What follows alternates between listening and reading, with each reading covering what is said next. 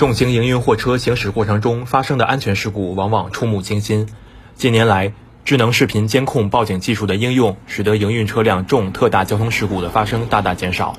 但我国现行法律法规中，对于智能视频监控的安装并无强制性要求。在河南禹州，重型营运货车司机们在进行年审时，被所挂靠运输公司要求加装智能视频监控报警系统，否则今年的营运证就审不下来。而这包含了两千两百到两千八百元不等的安装费，五百到八百元不等的服务费，还有一百四十元或二百八十元的培训费。禹州市位于河南省中部，国道省道交错，重型营运货车较多。据统计，禹州市目前约有重型营运货车约四千五百辆。记者随一位大车司机进行了营运证年审，在该司机挂靠的运输公司工作人员的带领下，车辆进行了综合检测。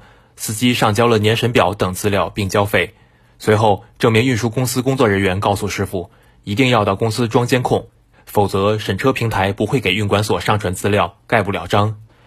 最终，在这家运输公司，师傅百般不情愿地通过微信扫码交了两千八百元智能视频监控安装费、一百四十元培训费，且索要发票未果。那那不给我给我发票？那这都行都行要发票。是给我发票呀！哎，那人家交钱也不给恁发票，连收钱条都不给，那呀？那那人家给我发过收钱条吧？我肯定要啥收钱条？你收到我两千八，俺经济钱不都说呀？我回家好报账啊！要没了回家交不了。你回家好好好好搞，好好好找人，好好找电视台。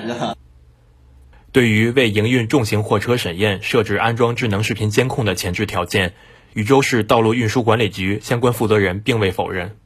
禹州市道路运输管理局局长王仁甫说：“嗯，他是他是自自动，他那个他这个原来它二体那一块当中自动退出网了，他因为它都不存在，他现在都监控不到，所以说这个二体的运营商在网上都不显示。另外这个你看二体时候只是个定位系统，是不是不存在说他给他提醒啊、自动提醒啊啥呀都没有。